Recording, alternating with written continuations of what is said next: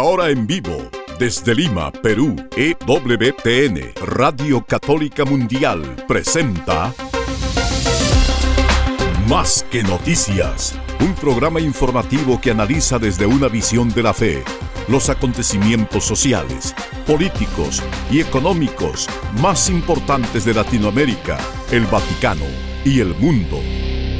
Más que noticias, respuestas a las interrogantes de los temas más actuales y la manera correcta de interpretarlos a la luz de la fe. Vidas ejemplares, actualidad del Vaticano, defensa de la vida, apologética, doctrina social de la Iglesia, devociones y mucho más. Esto es Más que Noticias. Comenzamos el programa. Amigos, bienvenidos. Les saluda Guillermo Montezuma. Estamos nosotros aquí en el Perú. Y debe estar eh, pronto de repente conectándose con nosotros o de repente está viajando. Estamos ahorita haciendo esa coordinación. Quizás se sume en el programa. Mientras tanto vamos dándole un avance de lo que vamos a tratar hoy día en el programa. No sin antes mencionar esto que es muy bello. El amor a Jesús se convierte en acogida al hermano el testimonio de fe se transforma al mismo tiempo en testimonio de caridad, dos virtudes inseparables, pues caminan por el único rey de las dos dimensiones, Dios y el hombre.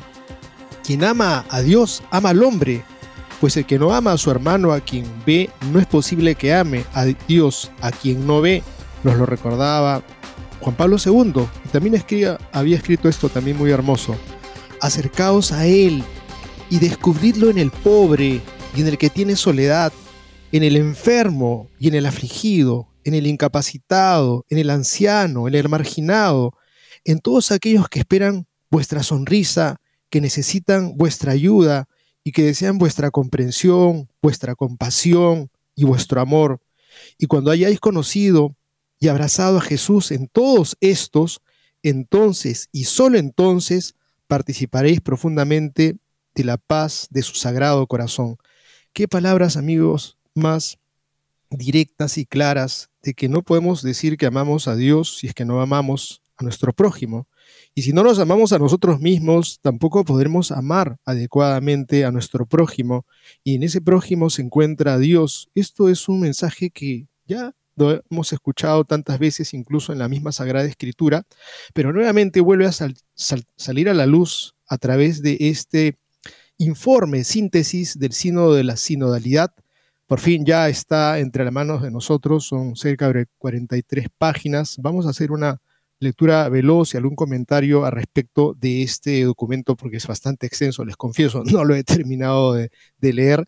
Sin embargo, tenemos algunas ideas ya de comentaristas como lo que ha llevado adelante EWTN en sus programas con Eddie en Roma y con el padre Santiago Martín, que nos han puesto pues al día conectándose con los entrevistados, que nos han dado luces claras de por dónde iba este sínodo de la sinodalidad. Ya por fin ha sacado este informe síntesis luego de un parto bastante tenso, difícil y que finalmente pues arroja luces que son para algunos decepcionantes, como el padre James Martin, que ha puesto en verdad el grito al cielo de que no se le supuestamente se le ha tenido en atención a lo que en su agenda personal venía a traer, como tantos otros que tenían otras agendas, pues ocurre eso, ¿no? Como en todos lados, hay quienes encuentran apenados y hay quienes se encuentran preocupados y hay quienes están en la expectativa. ¿Qué ocurrirá? Porque este sínodo no ha terminado.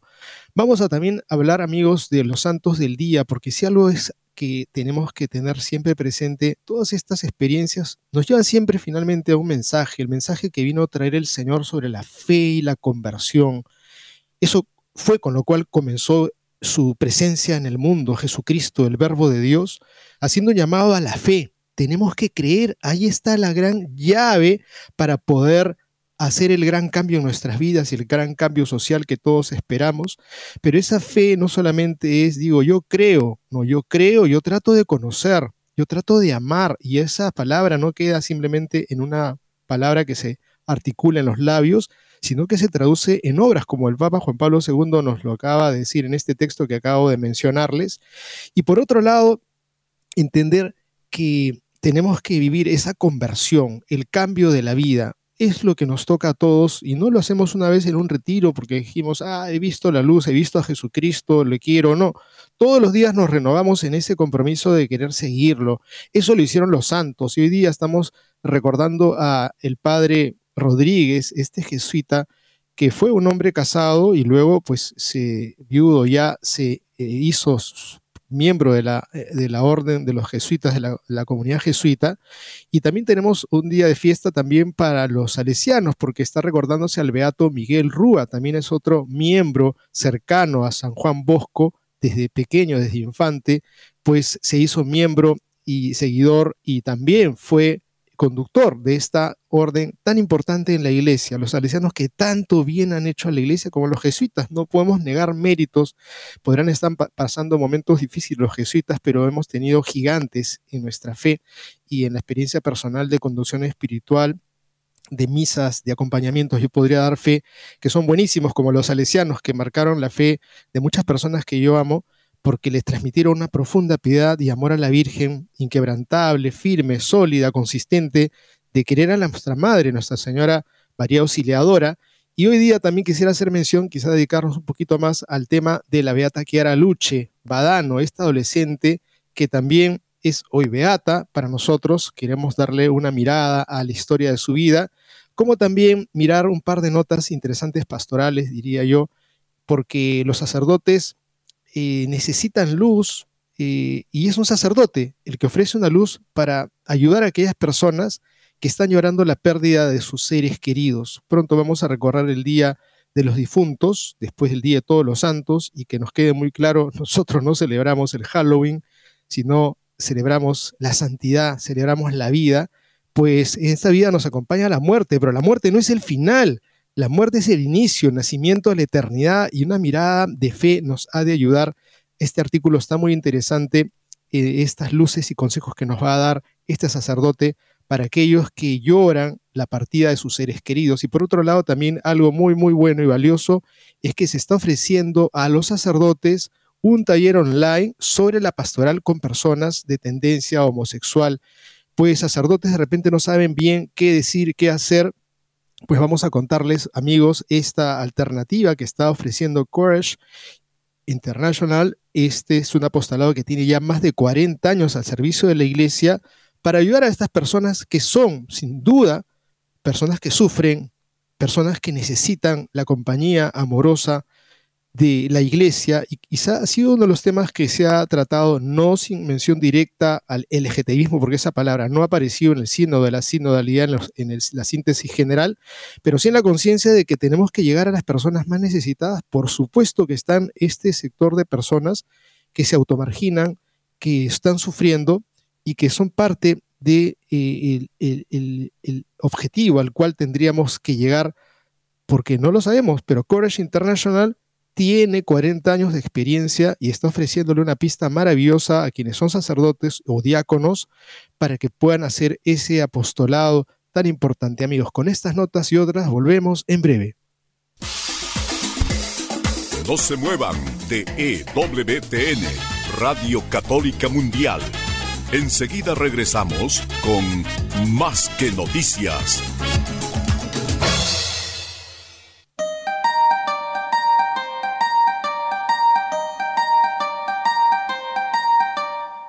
No olvides seguirnos en Facebook como Más que Noticias EWTN. Allí podrás encontrar las noticias que tratamos día a día en el programa. Además, pueden escribirnos con sus comentarios o sugerencias.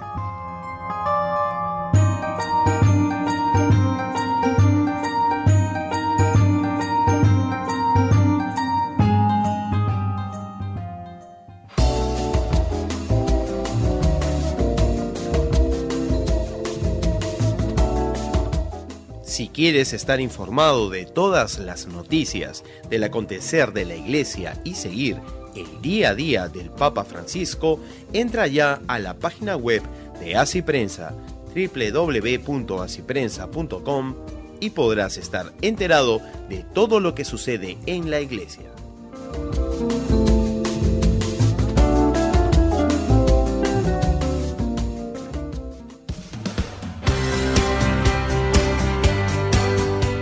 Ya regresamos en EWTN, Radio Católica Mundial, con su programa Más que Noticias.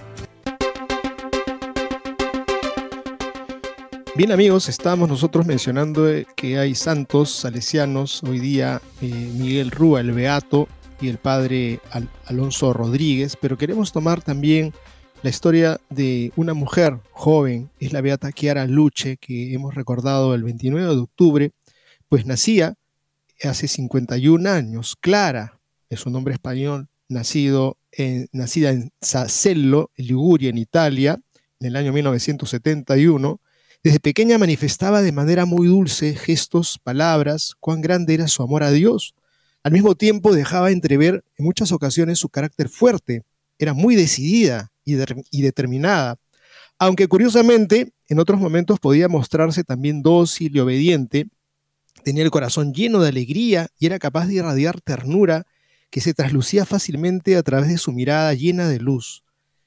Qué hermoso amigos, pensar que pueda haber pequeños así yo creo que sí, los hay, niños y niñas que tienen esta mirada limpia y que tienen ese espíritu de amor ya de pequeños, que dirigen su mirada a Dios y lo dicen, yo amo a Dios, yo quiero a Dios, y tienen ese carácter, además de tierno, tienen también un carácter decidido.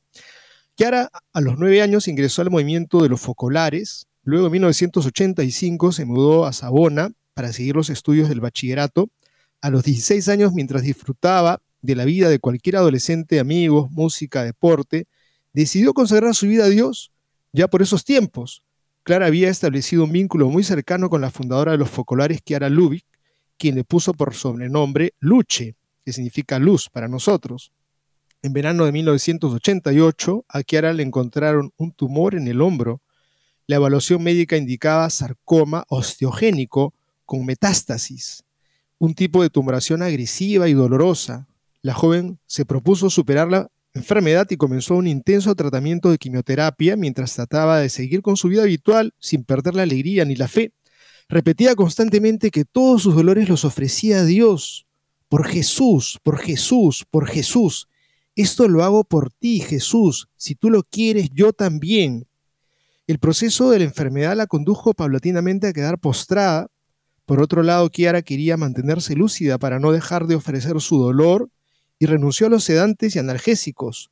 Su intención era acompañar a Cristo sufriente y abandonado. Sus amigos la visitaban para darle ánimo, pero al final eran ellos quienes, después de verla, se sentían animados a seguir más de cerca al Señor y, claro, a visitarla con más frecuencia. Kiara sabía que la posibilidad de morir era grande, pero lejos de darse al abandono, se unió más a Jesús, convirtiéndose ella misma en fuente de consuelo para los que la rodeaban. Así por un tiempo se dedicó a acompañar mientras aún podía caminar a un joven que padecía de depresión. Después de un día entregó todos sus ahorros a un amigo que partió en misión humanitaria al África. A pesar del esfuerzo de los médicos, la enfermedad avanzó rápidamente y Kiara terminó perdiendo la movilidad de las piernas. Si tuviera que elegir entre caminar o ir al paraíso, elegiría esta última posibilidad, dijo a sus papás, cuando ya no podía ya no pedía curarse, sino solo prepararse para el encuentro definitivo con Jesús. Qué actitud, amigos, para más increíble, valiente. Ya no le pido al Señor pues la movilidad de mis piernas, sino lo que quiero yo es ir al paraíso, ir al encuentro con, con Jesús. Creo que eso es algo muy cuestionante para cualquiera de nosotros, si es que está dentro de nuestros parámetros de, de anhelos y deseos, el ir a la casa de Dios, el ir a, ¿a qué? ¿Qué estamos buscando en esta vida? Una gran pregunta que nos haría con este ejemplo de lo que para Kiara es lo más importante, el encuentro definitivo con Jesús. En julio de 1989, Kiara sufrió una severa hemorragia, signo de que el desenlace estaba cerca. Apenas tuvo algo de fuerzas, llamó a sus padres y les dijo, no derramen lágrimas por mí. Yo voy donde Jesús. En mi funeral no quiero gente que llore, sino que cante fuerte. En su lecho, la beata Kiara oraba pidiendo ser capaz de cumplir con la voluntad de Dios hasta el último aliento. No le pido a Jesús que me venga a buscar para llevarme al paraíso.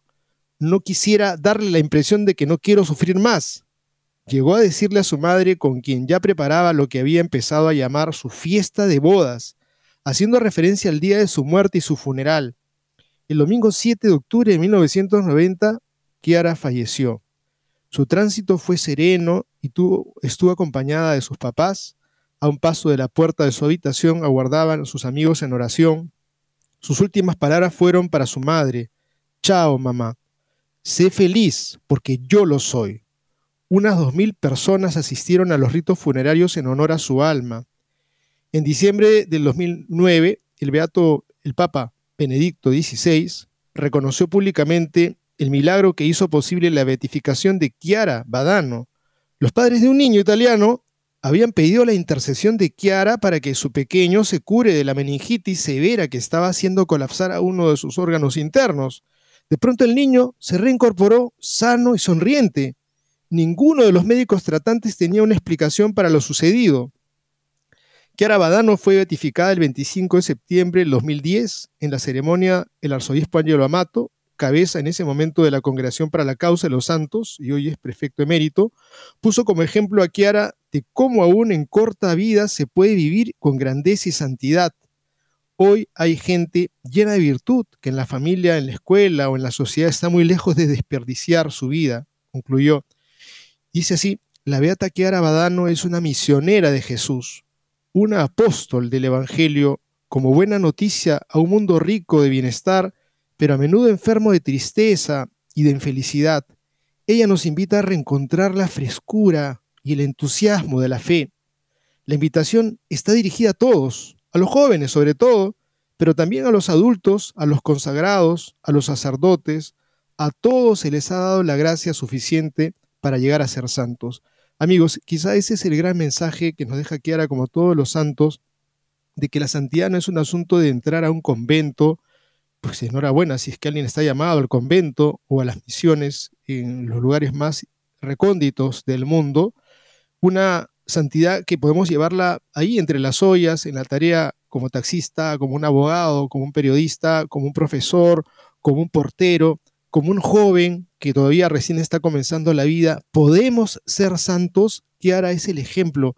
Y sería lindo que quienes ahora aprecien su figura y pidan la intercesión por sus jóvenes, para que sus jóvenes puedan conocer a Kiara Badano, para que puedan sentirse motivados a que la santidad embellece nuestra alma, la santidad nos llena de una paz, de una alegría que no nos la puede quitar nadie, porque es la plena confianza en ese Jesús que está vivo, que es el primer misionero y que está tocando la puerta de nuestro corazón. Por eso decirle a Kiara Badano que interceda por nosotros, a este Miguel Rúa Beato, padre salesiano, como Alfonso Rodríguez, padre de los jesuitas, que interceda por nosotros en estos tiempos que hemos dicho ya más de una vez repetido, tiempo de confusión, tiempo difícil, en donde se le ha querido llamar al mal bien y al bien mal, y por ello vamos a entrar ahora a esta temática sobre el informe de síntesis que ha hecho el Sínodo de la Sinodalidad luego de unas votaciones bastante intrincadas, bastante nerviosismo, bastantes horas movidas y sobre horas de trabajo que seguramente el Señor premiará para aquellos que han entrado con buena intención, buscando de verdad escuchar la voz del Espíritu Santo, porque eh, a quien hemos rogado y suplicado antes de que comience el sínodo y durante todo el tiempo rezando por el Papa y por estos padres sinodales, pues la nota la recogemos de Así Prensa, escrita por Almudena Martínez Bordiú, esta amiga nuestra periodista, que ha escrito esto. Este sábado 28 de octubre, en torno a las nueve y media, hora de Roma, nueve y media de la noche, el Vaticano ha hecho pública la relación de síntesis de la primera sesión del Sínodo de la Sinodalidad, un documento de 42 páginas que refleja las conclusiones de los trabajos realizados durante la primera sesión iniciada el 4 de octubre. El documento se divide en tres partes, el rostro de la Iglesia Sinodal, todos discípulos, todos misioneros, y tejer vínculos, construir una comunidad. También hay un apartado final titulado Para continuar el camino. Cada uno de estos temas se divide a su vez en diferentes apartados en los cuales se señalan los puntos de convergencia, así como las cuestiones por afrontar y las propuestas. El texto abarca 20 temas, desde la dignidad de la mujer hasta el obispo de Roma en el colegio episcopal. Algunos tópicos convertidos como el final de la vida, el género, la identidad sexual o el diaconado femenino no presentan ninguna conclusión en el documento y se limitan a pedir que se siga estudiando.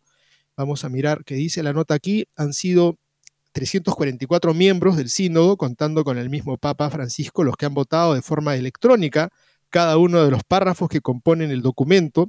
Hasta las 11 y 25 horas de Roma, el Vaticano solamente ha publicado el documento en idioma italiano. En un principio eran 365 los miembros del sínodo con derecho a voto, sin embargo, durante el transcurso del evento algunos se han ido retirando por diversos motivos, como por ejemplo el cardenal Ludwig Müller, el cardenal Pierre Battista Pizzabala, y los obispos chinos también se fueron, Antonio Yao Xun y Monseñor Joseph Yang, John Qian, por lo que no participaron en la votación. La votación ha sido secreta y cada uno de los párrafos que lo componen ha requerido la aprobación de los dos tercios de la mesa para poder ser incluidas en el documento final. En total se han discutido 1.251 enmiendas, amigos, qué tremendo trabajo. Un párrafo en el que se describen las incertidumbres en torno a la teología del ministerio diaconal, en el que se pide una mayor reflexión sobre el acceso de las mujeres al diaconado, ha recibido el mayor número de votos negativos creo que ese es el sentir no solamente de los padres y madres sinodales, sino de toda la iglesia. No ve con claridad absolutamente mujeres subidas al altar.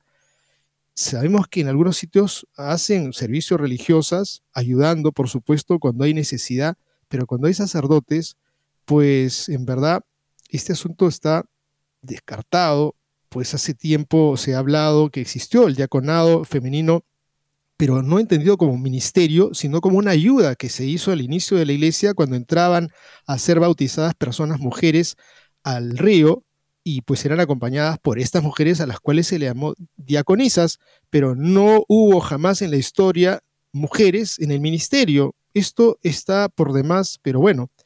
Continúa la nota que dice así, en la votación se han aprobado más de 80 propuestas, entre ellas establecer un nuevo ministerio bautismal de escucha, y acompañamiento, iniciar procesos de discernimiento sobre la descentralización de la Iglesia y fortalecer el Consejo de Cardenales para convertirlo en un consejo sinodal al servicio del Ministerio Petrino. Durante la fase conclusiva de la vigésima Congregación General de la 16 Asamblea General Ordinaria del Sínodo, el Santo Padre ha señalado después que de la votación el protagonismo del Sínodo es el Espíritu Santo. Además, agradeció su participación a los miembros de la Secretaría General del Sínodo y destacó que el cardenal Mario Grech no durmió. Eso fue una, una, broma que hizo el Papa en ese momento. También dirigió unas palabras de agradecimiento a los escondidos, los que están acá atrás, que no vemos y han posibilitado todo esto. Antes de las palabras del Santo Padre habló el cardenal Carlos Aguiar Retes, arzobispo primado de México, quien recordó las palabras del Papa San Pablo VI en su primera encíclica Ecclesiam Suam. El purpurado destacó la importancia de la caridad y resaltó que también la Iglesia debe centrarse en el estudio de los contactos que debe tener con la humanidad, esperanza para los grandes desafíos que nos toca imitando a Jesús para expresar nuestra caridad y servicio por los más pobres y vulnerables. Por último, el Papa dirigió una oración final en la que agradeció al Señor por el tiempo de escucha, por la comunión y obediencia a su palabra, que el Señor lleve a cumplimiento la obra que ha realizado. El Papa Francisco rezó también para que el sínodo tenga frutos de comunión y de paz para tu pueblo y la humanidad entera. Creo que eso es lo que hemos estado orando todos durante estos días intensos del sínodo. Y esperamos que, amigos, toque el Espíritu Santo nuestro corazón para que podamos poner en práctica algo que ya es por demás sabido, nuestra fe, nuestra conversión, nuestra caridad. Y esa caridad que no tiene ninguna excepción, todas las personas están llamadas y son sujetas de caridad y nosotros mismos tenemos que tener caridad para con nosotros mismos para poder dar el amor que hemos recibido de Dios. El primero que nos ha amado ha sido Dios. Y miramos otra nota, amigos, es en torno a la figura de alguien que se encuentra bastante apenado por estos resultados de la síntesis final del sínodo, pues eh, dice él que ni siquiera se menciona explícitamente a los LGTB en el texto. Estamos hablando del padre James Martin, este sacerdote jesuita, que dice, pues está decepcionado. El documento final del sínodo sobre la sinodalidad ha dejado muy decepcionados a aquellos que pensaban que en la primera parte de dicho evento eclesial se iban a producir ya cambios radicales en doctrinas como la ordenación de mujeres o la evaluación moral de la práctica de la homosexualidad. Creo que eso también, creo que la conciencia de, hacemos una gran encuesta generalizada, incluso en gente que no es de la Iglesia Católica, va a decir, esto no es correcto. No es correcto que podamos decir que algo que a ojos vista es un mal, nos apena decir, pues cualquier cosa que sea contraria a los diez mandamientos es un mal, y no tenemos ni siquiera que abrir la Biblia para decir no es correcto, no está bien, pues para este sacerdote quería pensar que el Espíritu Santo estaba diciendo que ahora ya eso que alguna vez se dijo durante 20 siglos que era malo, ahora la iglesia tenía que decir que ya no es malo y que hay que bendecirlos y que incluso hay que llegar hasta las últimas consecuencias, pero el quitar una sola iota, una sola i de la palabra de Dios, nos trae sin duda consecuencias de que se derrumba cualquier estructura de la iglesia que es la misma enseñanza de la fe. Si nosotros decimos, no, este pecado, eh, vamos a decir que ya no es pecado, pues entonces ya no tiene ningún, ninguna otra norma dada por Dios en sus diez mandamientos, porque todas se caerían. La reacción del apóstol del lobby LGBT en la iglesia, el padre James Martin, es un ejemplo de la desilusión, de esta desilusión. Ha expresado su decepción con el documento de síntesis y dice así, sospecho que la mayoría de los católicos LGTBQ estarán decepcionados porque ni siquiera se les menciona en la síntesis final, declaró Martin este sábado a la revista británica The Tablet, esta prensa que es eh, bastante heterodoxa. En este punto, dice el sacerdote jesuita, el documento no se corresponde con las numerosas discusiones de mesa y peticiones de palabra en las sesiones plenarias del sínodo, en las que el tema surgió repetidamente y provocó puntos de vista muy diferentes. A diferencia de los documentos anteriores previos al sínodo, el documento de síntesis aprobado por la Asamblea Sinodal el sábado no se refiere explícitamente a las personas queer. Hay dos pasajes en el documento final que apuntan a diferentes puntos de vista entre los miembros del sínodo sobre cuestiones de sexualidad. Por ejemplo, la Asamblea afirma que algunos temas, como la cuestión de la identidad de género y la orientación sexual, son controvertidos no solo en la sociedad, sino también en la Iglesia, porque plantean nuevas preguntas. En otro lugar dice, de diferentes maneras, las personas que se sienten marginadas o excluidas de la Iglesia a causa de su situación conyugal, su identidad y su sexualidad, piden también ser escuchadas y acompañadas y que se defienda su dignidad.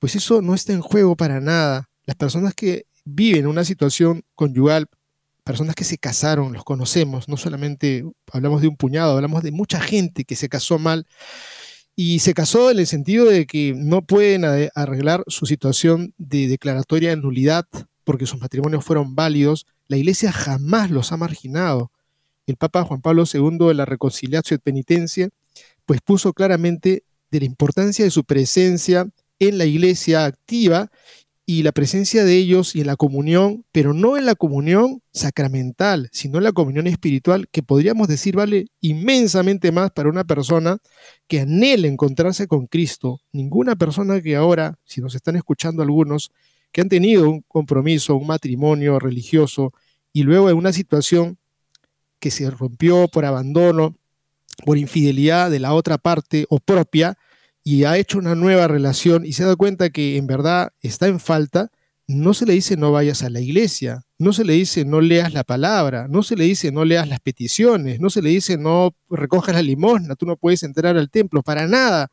Todo lo contrario, acercarse a la misa, participar en la misa, activamente escuchar la palabra, adorar el Santísimo Sacramento, no a la comunión sacramental, pero sí una oración de recogimiento y decirle, Señor, yo quiero que tú estés en mi corazón. No puedo recibirte sacramentalmente, pero lo quiero hacer de todo corazón. Y todas las personas que sientan la tendencia eh, homosexual, pues como ellas, todos tendríamos que luchar por vivir en la pureza. Y eso no nos hace menos ni más, simplemente nos hace personas necesitadas y en el marco más maravilloso que puede tener una persona de saberse en fragilidad para acogerse a esa gracia de Dios que se nos da a través de la oración y a través de los sacramentos.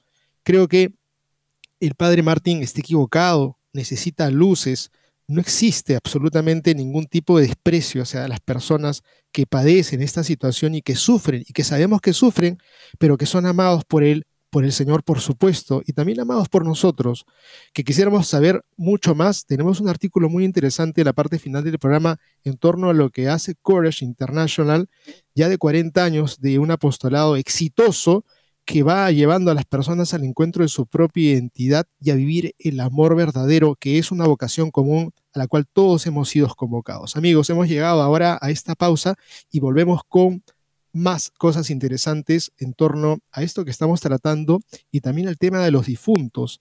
Un excelente artículo que vamos a compartirle volviendo de la pausa. No se muevan de EWTN, Radio Católica Mundial.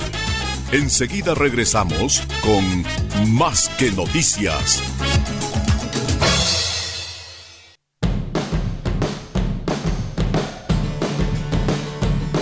Descarga nuestra aplicación de EWTN a tu teléfono celular y podrás disfrutar de nuestra programación en vivo de radio y televisión completamente gratis. Entra a tu Google Play Store o Apple App Store y descárgala ahora para que nos lleves siempre contigo.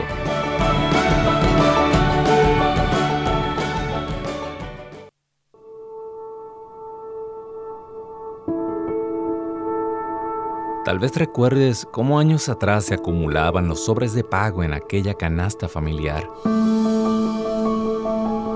Por eso, la Madre Angélica exhortaba a mantener la donación de EWTN entre el pago de gas y electricidad.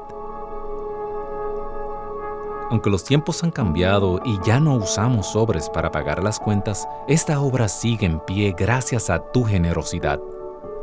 En EWTN y Radio Católica Mundial queremos agradecer a los miles de donantes que durante años han atesorado en el cielo dando vida a este apostolado y recordarte que hoy más que nunca contamos contigo.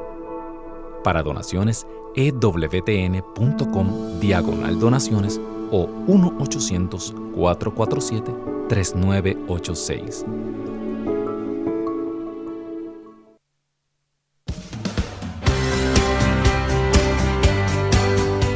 Ya regresamos en EWTN, Radio Católica Mundial, con su programa Más que Noticias.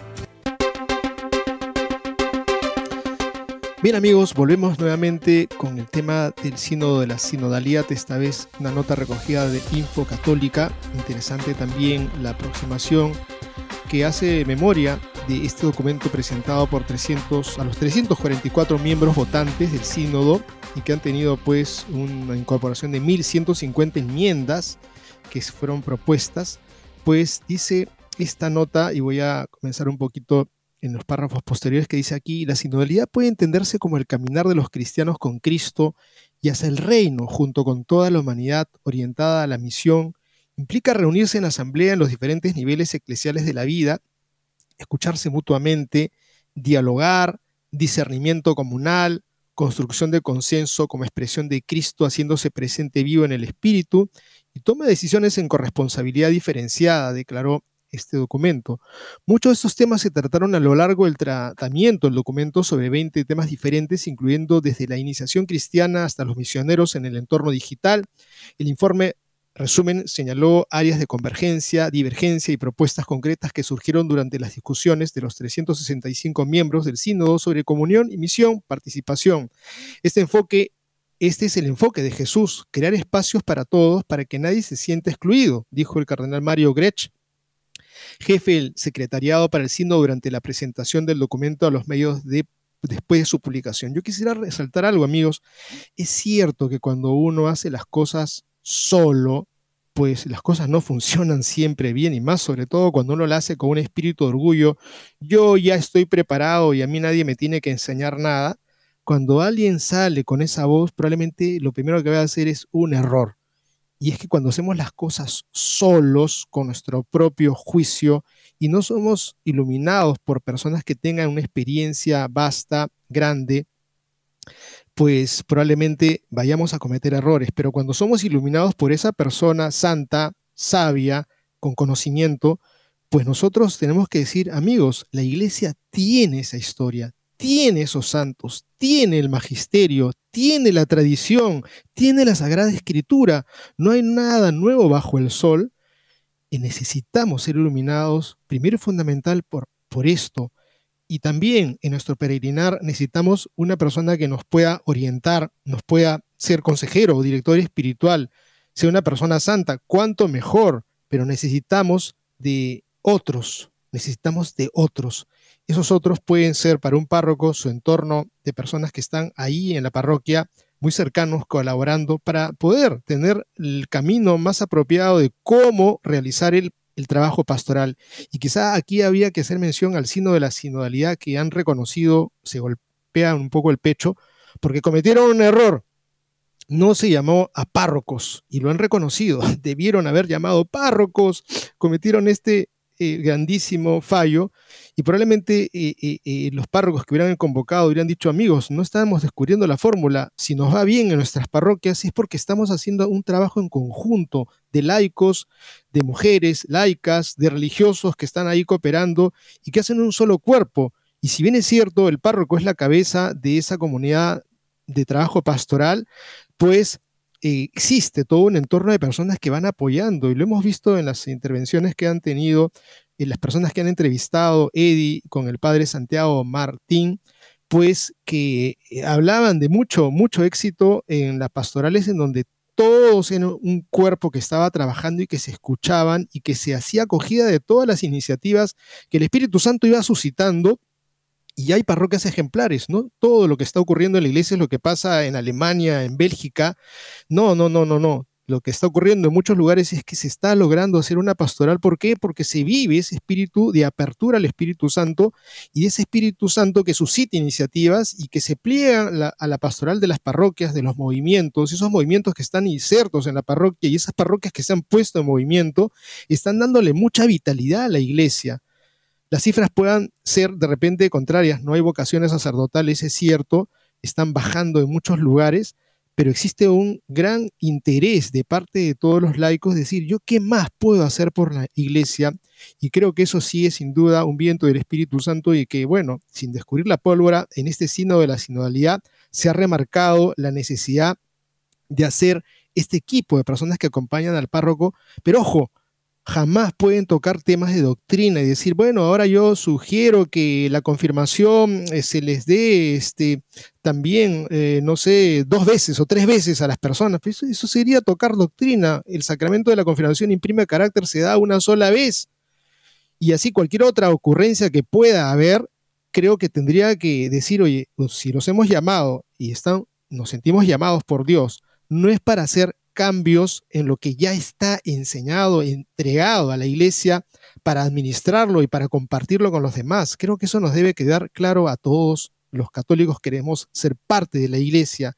Nadie está inventando nuevas fórmulas, sino que estamos tratando de ser abiertos a ese Espíritu Santo que ya nos ha dejado Dios una palabra dicha en el Evangelio que es la Sagrada Escritura, que es importantísimo que podamos nosotros nutrirnos diariamente de ella, en la tradición que contiene la palabra de Dios y en ese magisterio riquísimo, en donde jamás ha habido negación de cosas tan bárbaras como las que estaban queriendo proponer algunos padres o madres o laicos o qué sé yo, gente que había dicho abiertamente que ya es el tiempo de hacer una remodelación, una modernización, porque Jesucristo se habría equivocado en lo que habría planteado y dos mil años de error pues es el momento de hacer una nueva iglesia. Creo que ahí, amigos, sinceramente, para quien ha pensado esto o quien todavía tiene la idea que el próximo año, en el próximo sínodo, van a volver a salir estos temas ya como un recalentado y refrito, porque no es ninguna cosa nueva, sino que son cosas viejas que las quieren volver a meter dentro de la iglesia, están fuera de lugar.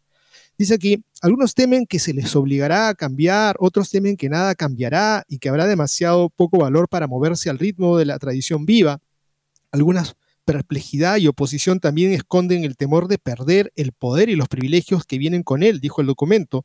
La Asamblea también identificó la necesidad de determinar que algunos católicos no participaron en el proceso sinodal que fue iniciado por el Papa Francisco en el año 2021 y ha incluido consultas a nivel diocesano nacional continental.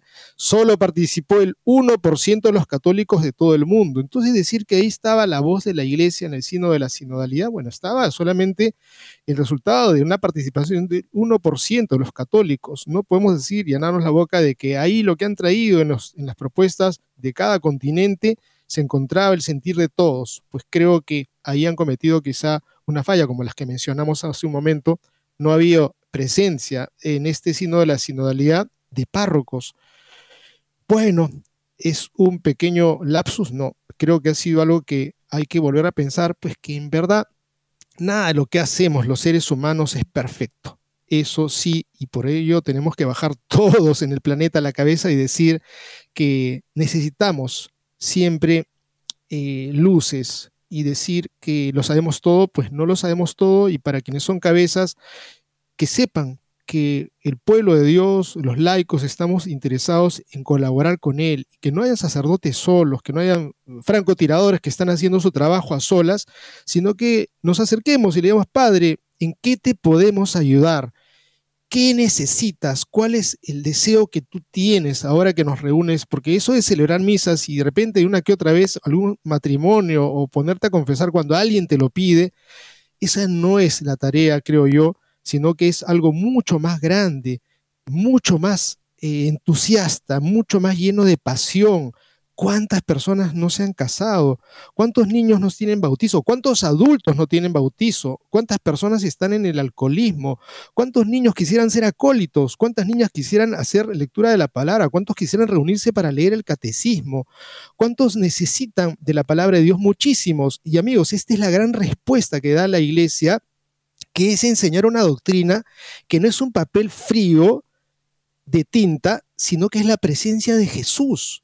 Porque si bien son conocimientos, son conocimientos que pasan al corazón, son conocimientos que nos llevan a que nosotros nos pongamos en oración, en súplica, son conocimientos que nos llevan a la súplica y a la oración, pero que nos llevan también a la caridad. Y es ahí un triángulo bastante interesante en donde hacemos comunidad en donde estudiamos la Sagrada Escritura, la palabra, la tradición, el magisterio, en donde vivimos en esa comunidad y nos proyectamos luego de un trabajo misionero, porque eso quizá es lo que tenemos que hacer y no hay nada cosa más hermosa que poder ponernos en marcha. Y ustedes, si me están escuchando y ponen de verdad ese anhelo de decir, vamos a hacer algo, y lo hacen, van a sentir una profunda dicha en el corazón, hicimos lo que teníamos que hacer. De repente por ahí algún espaldarazo de alguien que les dice, gracias hermano, gracias hermana por lo que nos has dicho, nos has enseñado, y te quedas confirmado que valía la pena haber enseñado la palabra del Señor, que valía la pena haberte unido con esa esposa, con ese esposo, con ese párroco, con ese otro amigo de la parroquia para hacer una misión evangelizadora, es el gran tesoro que tenemos nosotros que comunicar amigos y yo sinceramente creo que no puede haber otro tesoro más grande que poder llevar a Jesucristo. Ese es el gran tesoro que nuestra gente lo necesita, lo anhela. Y esos grupos marginales que por ahí andan circundándonos, pues tienen que recibir ese mensaje vivo de Jesucristo. Y en estos tiempos, pues en que a veces la fe como que ha quedado oculta, escondida porque no hemos sabido hablarla, necesitamos luz y luz sobre todo en aquellos momentos difíciles como es la experiencia de la muerte. Cuánta gente que le tiene terror a la muerte, cuánta gente que no sabe qué hacer y de repente nosotros no sabemos qué decir. Vamos a tomar ahora este artículo interesantísimo que ofrece un sacerdote para ayudar a quienes eh, tienen en su haber la impotencia, gente que morirá a su alrededor o de repente que ya han fallecido. Dice así la nota que recogemos de ASI Prensa, dice así, cada 2 de noviembre la Iglesia Católica celebra la fiesta de los fieles difuntos en la que se reza por las personas fallecidas, en especial por las que se encuentran en el purgatorio a la espera de alcanzar la gloria eterna. El padre Diego Molina, delegado pastoral de la salud del Arzobispado de Granada, en España, es además responsable del Centro de Acompañamiento al Duelo que se acaba de inaugurar en esa diócesis con el objetivo de acompañar y ayudar a las personas que atraviesan un duelo. Pues duelo es esa experiencia que le sigue a la muerte en donde las personas deudas, los que han perdido a su ser amado, pues tienen que introducirse de una manera madura, seria. En conversación con Así Prensa, el padre Molina asegura que es normal que tengamos miedo a la muerte, en muchas ocasiones más al sufrimiento que nos puede provocar. Sin embargo, entiende que asumir la muerte es aprender a vivir, algo necesario en nuestra sociedad, donde parece que la muerte no existe, mientras endiosa la belleza y la juventud. ¿no? O sea, que no hablemos de muerte, por favor, no me toquen ese tema, porque pero es un tema que va a aparecer tarde o temprano en nuestra historia y está a la vuelta de la esquina, de repente, la próxima hora, cómo nos aproximamos nosotros a esa realidad a la que a veces tenemos temor, sobre todo tenemos miedo a la forma de sufrir, ¿no? Pensaba en el caso de Chiara Luche, la joven Badano, la que acabamos de mencionar, que ha tenido una experiencia de dolor tremenda, pero la ha afrontado con una integridad ejemplar. Continúa la nota, dice así, a su entender, el padre Diego dice, la vida consiste en aprender a manejar pérdidas y duelos, y no solo por la pérdida de un ser querido, sino como consecuencia de otras circunstancias como una separación o la jubilación laboral. Fíjense ustedes estos otras experiencias que reclaman duelo, una separación o de pronto ya no eres más persona que potencialmente pueda trabajar porque se terminó tu periodo, ahora está jubilado, pues son pérdidas. El duelo, explica el padre Diego, es una respuesta emocional y un proceso que puede durar mucho tiempo. Es normal en las personas y hay que normalizarlo porque cumple una función adaptativa a la nueva realidad. El proceso además afecta al ser humano en todas sus dimensiones, también a la espiritual, que es propia de todos los seres humanos y que las personas religiosas afrontamos a través de las respuestas que nos da la religión. En concreto, Jesús de Nazaret. Yo creo que esa es la gran fórmula que tenemos todos para poder afrontar esa realidad de duelo. Si bien es cierto, personas que podrían tener una necesidad de un apoyo de orden psiquiátrico, psicoterapéutico, creo que el psiquiatra, el psicoterapeuta que no maneja en términos profundos lo que es el sentido de nuestra fe, es como decirle, ponte a que te ayude a caminar a una persona que está coja. Esa es mi, opinión humilde, porque podrían de repente darte medicinas para que estés más tranquilo, para que pases tu momento de duelo, pero si falta lo más importante, que es Jesucristo, que nos ha dicho, yo soy la resurrección, quedamos sin duda amigos en la nada. Dice aquí la nota, durante el duelo se superponen diferentes fases que van variando en intensidad según el momento. La crisis, la negación, el enojo, rabia, la depresión y la aceptación. Mientras dura el proceso, el padre Molina detalla algunas tareas que se deben afrontar. En primer lugar, aceptar la realidad de la pérdida. Esto es que nacimos para morir o para nacer a la vida eterna. La segunda tarea es dar expresión a los sentimientos, para lo que se crearon los centros de escucha y de duelo, como el inaugurado en la Arquidiócesis de Granada. El padre Molina subraya que la escucha es el drenaje del dolor de una persona. O sea, que esas personas necesitan ser escuchadas, ser acogidas. Si alguien sabemos que está apenado por la muerte de un ser amado, es necesario, dice aquí la nota, además es necesario adaptarse al ambiente en el que estaba el difunto y las tareas que hacía, al tiempo que se busca invertir energía emotiva en otras relaciones. Otra tarea es dar cabida a la esperanza. Sobre esta cuestión detalla la esperanza y la fe no nos quitan el dolor, pero nos acompañan para darle un sentido más pleno a la vida y al fallecimiento de un ser querido, porque hemos nacido para Dios, vivimos para Él, y Él es nuestra vida, está eh, eh, en nuestra vida, está en, dejarnos abrazar con la misericordia de Dios cuando ya no estemos físicamente aquí. Preguntado sobre cómo afrontar el momento de dar el pésame al familiar de un fallecido, el padre Molina destaca que muchas veces la mejor palabra es el silencio, la presencia, la cercanía, el abrazo, porque quizá esa persona no necesita que se le diga nada.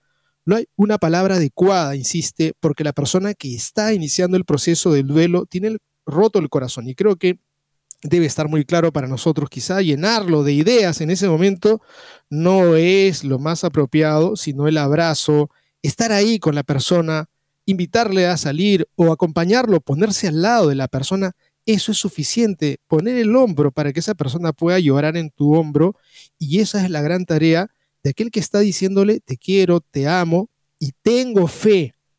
Yo creo que un, método quizá que podríamos agregar acá es que la catequesis, cuando una persona se le ha enseñado del juicio, de la muerte, del infierno, del cielo, del purgatorio, pues probablemente nos queden las cosas más claras para afrontar esa realidad y decir, esa persona pues pasó por esa puerta a la cual todos vamos a pasar, la muerte, nos da un poco de temor, de repente, sin duda, en algunos casos más, pero ese Dios que es misericordioso, que nos ofrece su casa para vivir por la eternidad en la palabra de Jesucristo, que ha sido la promesa que nos dice, en la casa de mi Padre hay muchas moradas y yo les voy a preparar un lugar, pues cómo no sentirnos en verdad dichosos. ¿Va a acabar ese dolor? Sí, y va a haber la dicha de estar en el descanso de ese Padre bueno. esa casa maravillosa, ese banquete, esa fiesta, ese lugar donde vamos a sentir la máxima dicha. Y vamos ahora rápidamente a esta nota de Courage International, ese apostolado que tiene ya más de 40 años al servicio de la iglesia acompañando a personas con tendencia homosexual, que ofrecerá un taller en noviembre que va dirigido a los sacerdotes y a los diáconos permanentes sobre la pastoral para quienes experimentan la atracción al mismo sexo. El taller señala en una nota de prensa pues lleva por título Verdad y Misericordia, pautas para el acompañamiento pastoral de personas que experimentan atracción al mismo sexo y se realizará el lunes 13 de noviembre. Esto va a ser en hora de México a las 10 de la mañana hasta la una y media. Y en el taller habrá una charla introductoria sobre antropología cristiana, la identidad de la persona humana la luz de la verdad, revelada en las Sagradas Escrituras y el Magisterio de la Iglesia. Luego se podrá escuchar el testimonio de una persona que experimenta la atracción al mismo sexo, de un matrimonio cuya hija tiene esta condición y de un sacerdote que acompaña a personas con atracción al mismo sexo, el taller también pretende responder a la urgente necesidad que existe en la iglesia de abordar el tema de la atracción al mismo sexo sin temor, con amor, con verdad, con misericordia, precisa la nota, Rosana Goñi es una consagrada coordinadora de Courage International en español. Señala que en sus años de servicio en este apostolado ha visto que la cuestión de la atracción del mismo sexo es un tema que aún muchas personas no saben cómo abordar en nuestra amada iglesia, ya sea por temor, prejuicio o ignorancia.